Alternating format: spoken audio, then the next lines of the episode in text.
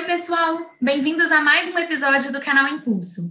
A entrevistada de hoje é Guilhermina Abreu, cofundadora da Embaixadores da Educação, uma organização sem fins lucrativos fundada em 2013 por ex-alunos de escolas públicas. A organização tem como objetivo gerar oportunidades, auxiliar e orientar alunos de escolas públicas, dando acesso a uma educação empreendedora. Ao longo da entrevista, Guilhermina vai nos contar como sua formação influenciou na decisão por empreender, como Embaixadores da Educação impactou milhares de alunos desde que foi criada e qual é a perspectiva para 2021. Não esqueça de nos seguir no Spotify, YouTube e no Instagram, arroba BE Impulso. Vamos lá?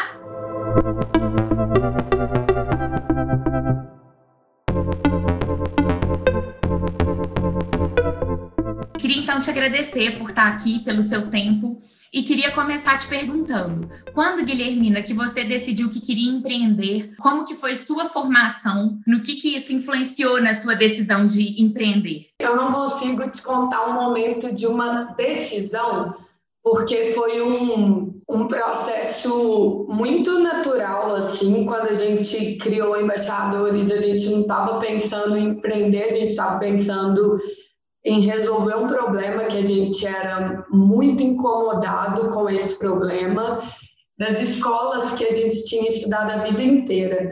Resumindo um pouquinho dessa história, todo mundo que fundou Embaixadores, que vou explicar daqui a pouquinho o que é, nós estudamos a vida inteira em escolas públicas e quando a gente estava no terceiro ano do ensino médio, a gente teve a oportunidade de estudar num projeto social que na época era uma parceria do SEBRAE com o governo de Minas. A escola do SEBRAE, que é uma escola privada, que já existe há 25 anos aqui em Belo Horizonte, que é muito legal, onde os meninos cursam ensino médio e aprendem a empreender, a abrir negócios, mas é, é uma, uma escola que tem uma mensalidade, muita gente que estudou lá saiu de lá, abriu negócio e tudo mais. É uma, é uma metodologia muito massa, é uma metodologia de educação empreendedora austríaca, mas até então é, isso só era acessado porque, por quem tinha recursos. Em 2010, eles falaram, a gente celebra que a metodologia da escola do Sebrae é o máximo, porque os meninos saem no terceiro ano do ensino médio abrindo negócios de sucesso, mas muitos dos nossos alunos são filhos de grandes empresários ou pessoas com recursos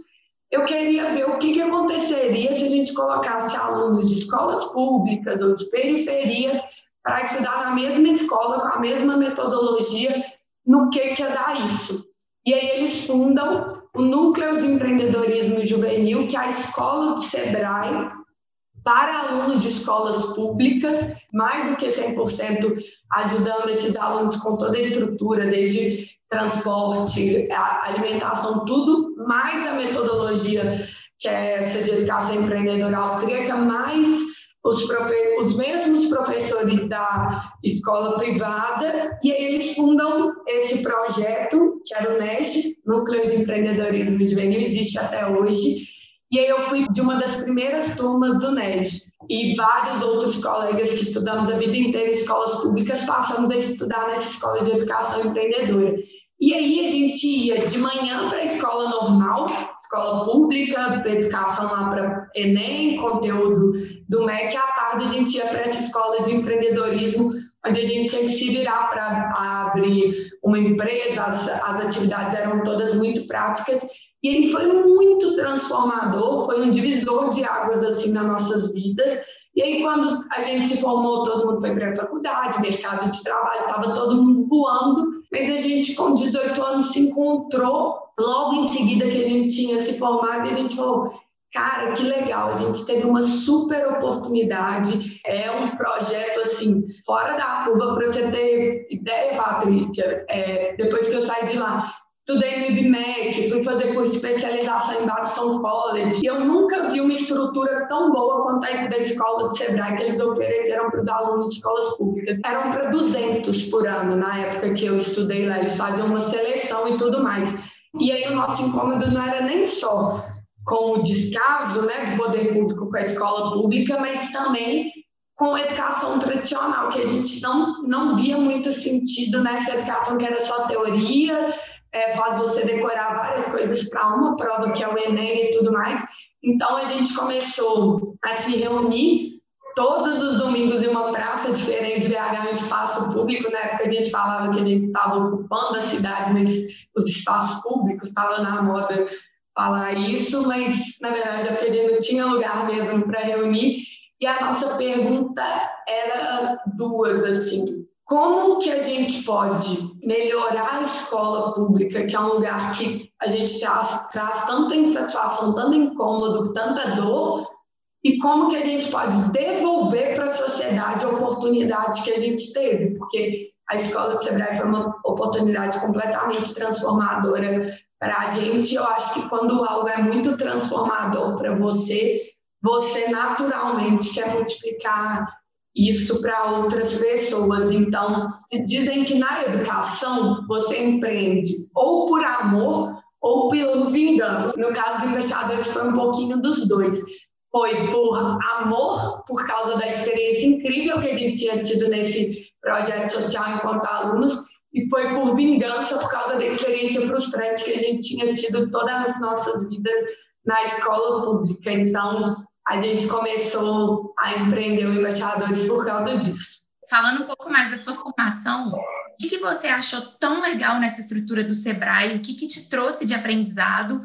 E o que, que você acha que foi sensacional, tanto na Babson College, que é uma referência dentro da área de inovação né, e desenvolvimento, quanto até no curso que você chegou a fazer em Harvard? O que, que você pode tirar dessas três experiências? Na escola do Sebrae, primeiro que o ser humano ele aprende de formas diferentes, né? Tem gente que é mais sinestésico, tem mais, gente que é mais visual, tem gente que é mais é, gosta de conteúdo expositivo. E eu, pelo meu estilo, pelo meu perfil, eu sou uma pessoa que eu sou muito sinestésica, então eu aprendo muito pela prática. E na escola do Sebrae, tudo era desafio prático. Então, você tinha que se virar para fazer sua empresa simulada lá, se não der certo, você tomava pau, você tinha que se virar para entregar um produto para a feira de negócio, você tinha que se virar, você tinha que correr atrás e aprender para fazer, para pôr em prática rápido. Então, se você tinha que é, fazer um negócio acontecer, você precisava aprender ali sobre o fluxo de caixa e tudo mais. No Sebrae, o principal aprendizado que eu levo é justamente isso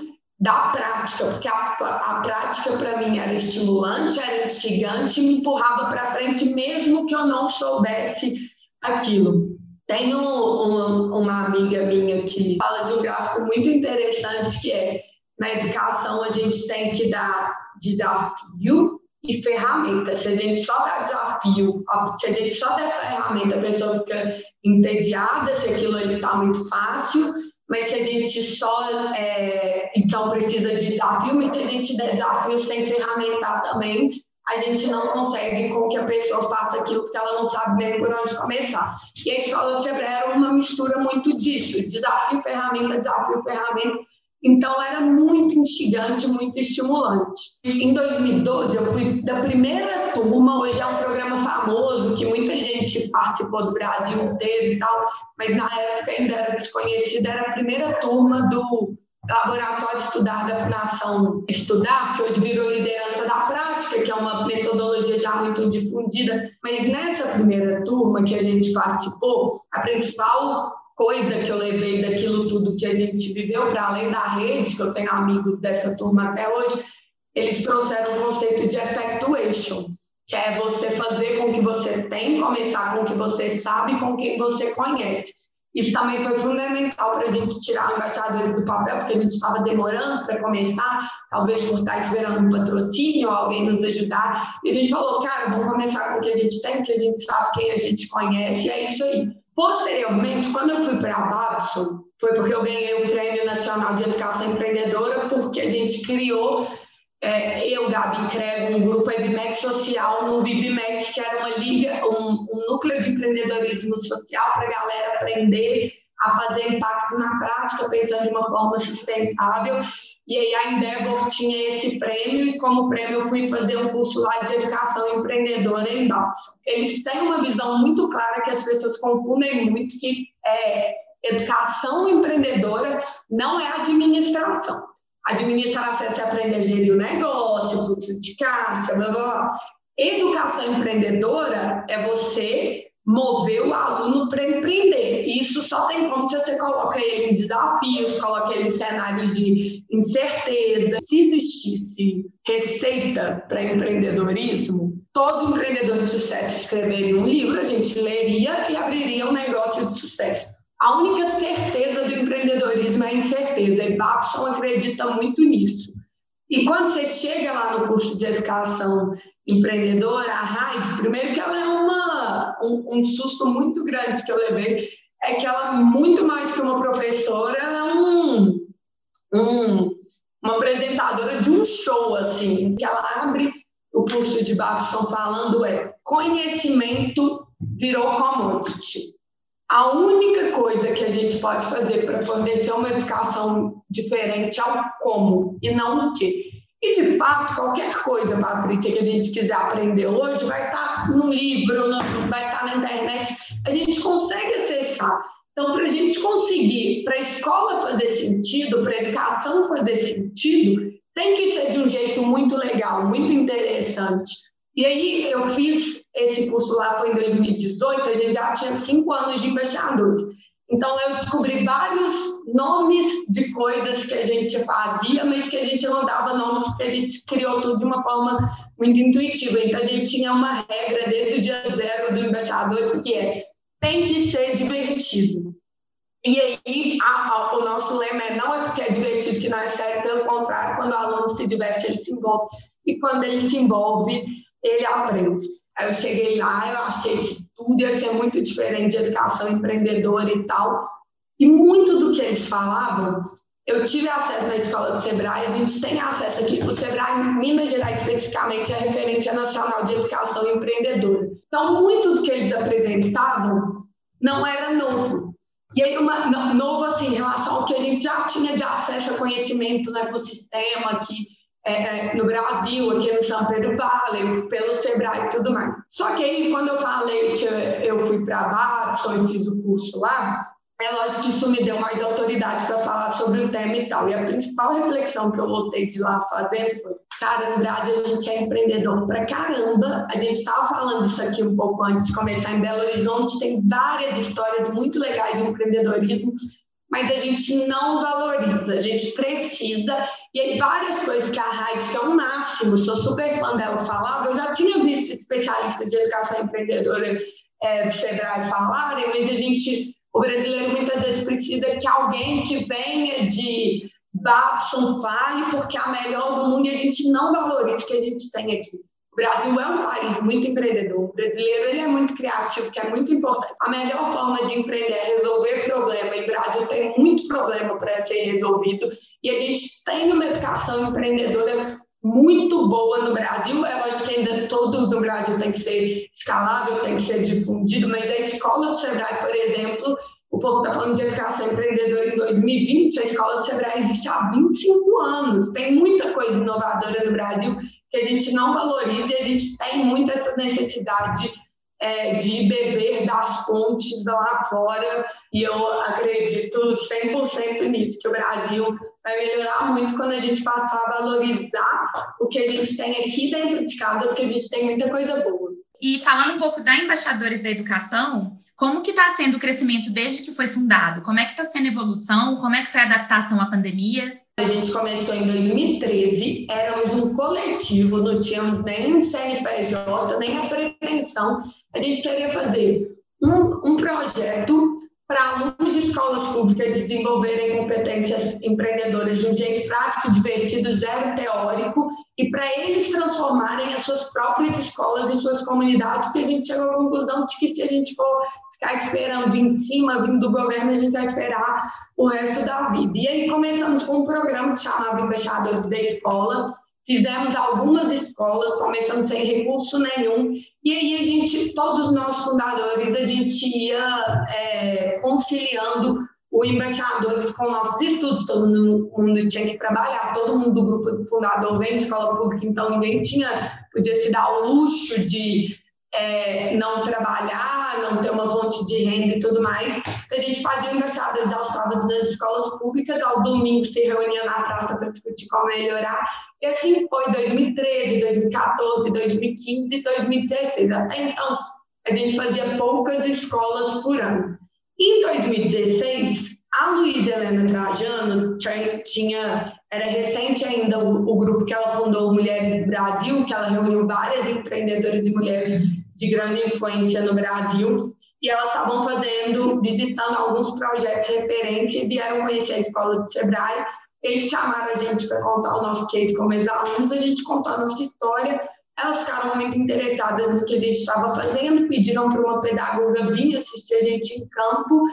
E aí, é, até então, éramos um projeto pontual, que a gente conseguia executar nos finais de semana, mas essa, a Jamile Coelho ficou seis meses com a gente, vendo toda a nossa metodologia na prática.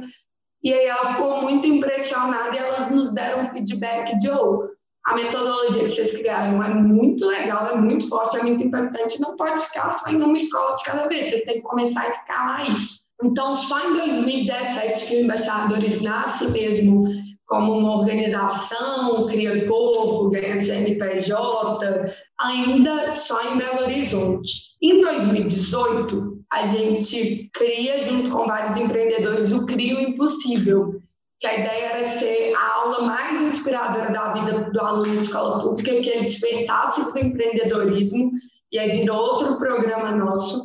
O Crime Impossível ganha uma proporção muito grande, e a gente começa a discutir, porque a gente tinha embaixadores da escola, que era muito ferramental, a gente ensinava na prática o aluno a tirar uma ideia do papel e executar. A gente acredita na educação empreendedora como uma ferramenta Assim como eu estava falando do de Babson, não para ensinar administração, mas para ensinar as pessoas a tirarem as coisas do papel e colocarem em prática. Então, o Embaixadores da Escola era isso, um jeito dos alunos colocarem suas ideias em práticas para transformar, para escreverem a escola que eles queriam estudar, escreverem a sociedade que eles queriam viver. E o Embaixadores da Escola era muito ferramental o crime impossível era inspiracional. E o crime impossível era muito escalável, porque foi em estádios de futebol, era só a gente aumentar a plateia, a gente conseguia chegar a mais gente. Mas a gente entrou num dilema de como juntar essas duas coisas que era usar o crime possível para inspirar, despertar, abrir perspectiva, se abre o dia mais inspirador da vida do aluno de escola pública chamar ele para ação. E o embaixadores da escola era algo presencial que demandava formação de multiplicadores. Então, como que a gente formava alunos em escala, em massa, para serem transformadores sociais, empreendedores da sociedade que eles querem viver? E aí nasce a Empower, que é nosso terceiro programa, que é uma tecnologia que é a digitalização do embaixadores da escola. E aí, como que funciona hoje? O Crime Impossível se tornou a maior sala de aula do país, a gente quer fazer do mundo em breve, mas o aluno vem para o Impossível, ele desperta para querer fazer algo diferente, a gente faz um call to action para ele Empower. A ferramenta é online, mas o projeto é presencial nas escolas dele. Ele cria projetos para melhorar a escola dele, a comunidade dele e os alunos mais engajados são premiados com bolsas integrais para a faculdade, oportunidades de estudos, entre outras coisas. Os investidores têm esse desafio de conseguir empoderar alunos de baixa renda, estudantes de escolas públicas de periferias, em escala, para a gente realmente conseguir mudar o jogo e a história do Brasil. Então, a gente escala dessa forma. Em 2020, a gente vai fazer o Crime Impossível em Belo Horizonte e em Porto Alegre e algumas oficinas em algumas capitais no Brasil da Empower. A ideia é que o Crime Impossível chegasse em 50 mil alunos de forma presencial, Veio a pandemia, se tem uma coisa que não faria sentido, que nem impossível acontecer em estádios de futebol, né? É, era aglomerar 50 mil alunos, e aí a gente meio que derrubou o projeto do CRI e falou, cara, esse não é o ano do CRI impossível, né? Vamos focar na Empower para os alunos criarem projetos para os impactos da pandemia na educação. Só que aí a gente viu que os alunos estavam muito desanimados. A gente está vivendo a maior evasão escolar da história do Brasil. A galera está muito desanimada, aluno de escola pública não está tendo aula direito, esse negócio de aula remota para aluno de escola pública é uma ilusão. E aí a gente decide, em vez de dar um passo para trás, dar um passo para frente e fazer um crime possível online para alunos de escolas públicas de todo o país. E aí a gente fez no YouTube do Brasil com uma grande parceria com o TikTok também, a TM1, que é uma grande produtora, ajudou a gente a colocar uma super estrutura de pé. E aí a gente teve para dar aula do crime possível professores inspiradores como o MC do Condzilla, o Lázaro Ramos, a Lisiane Lemos, várias pessoas com histórias super legais para dar injeção de ânimo nos alunos. E aí foi muito legal, porque a gente teve engajamento de pessoas do Brasil inteiro para mobilizar alunos. Em Tocantins, o Sebrae pôs um carro de som para anunciar a inscrição para o Crime Possível na rua e tudo mais, que não tinha como chegar nos alunos na escola. E aí, um ano que era para o embaixadores dar um passo para trás por causa da pandemia, foi o ano mais bizarro da, da nossa história, porque a gente chegou em alunos do país inteiro, de mais de 300 municípios, muita gente de interior, e a gente ficou com é, uma grande responsabilidade também, né, de ajudar esses alunos num momento tão desafiador. E aí os alunos pós-crime impossível começaram a criar projetos para os impactos da pandemia na educação e agora eles estão criando projetos contra a evasão escolar. A gente acredita muito em pensadores que ninguém é melhor para pensar a solução para aluno de escola pública do que o próprio aluno. Então a gente ferramenta eles para eles criarem, eles executarem e eles voarem a partir disso. Embaixadores foi em três anos de sei lá, 200 alunos por ano para 40 mil. No ano passado a gente fez assim, então a gente está numa curva e a ideia é só crescer porque a gente acredita profundamente que a gente precisa dar oportunidade para alunos de escolas públicas em escala para a gente conseguir mudar o jogo, porque a gente tem um ciclo da pobreza. E esse ciclo da pobreza não tem como ser interrompido, porque a escola pública atualmente é uma máquina de manter esse ciclo. Então, a gente precisa quebrar essa regra, porque se a gente não quebrar, tudo que a gente fizer depois é enxugar gelo. A mudança de verdade só vai começar pela educação e pelos alunos de escolas públicas, que são 75% da população da educação básica. Queria te agradecer muito pelo tempo, adorei. Tem alguma coisa que você queira acrescentar, que você queira falar? Queria só te agradecer muito, Patrícia. Depois a gente vai conversar mas, mas muito legal essa iniciativa sua para a gente poder difundir conhecimento, compartilhar, né? A gente estava falando disso, disso mais cedo, de como às vezes, por muitas pessoas não saberem o que está acontecendo, a gente demora a aprender, sendo que a gente pode compartilhar e todo mundo mais rápido junto.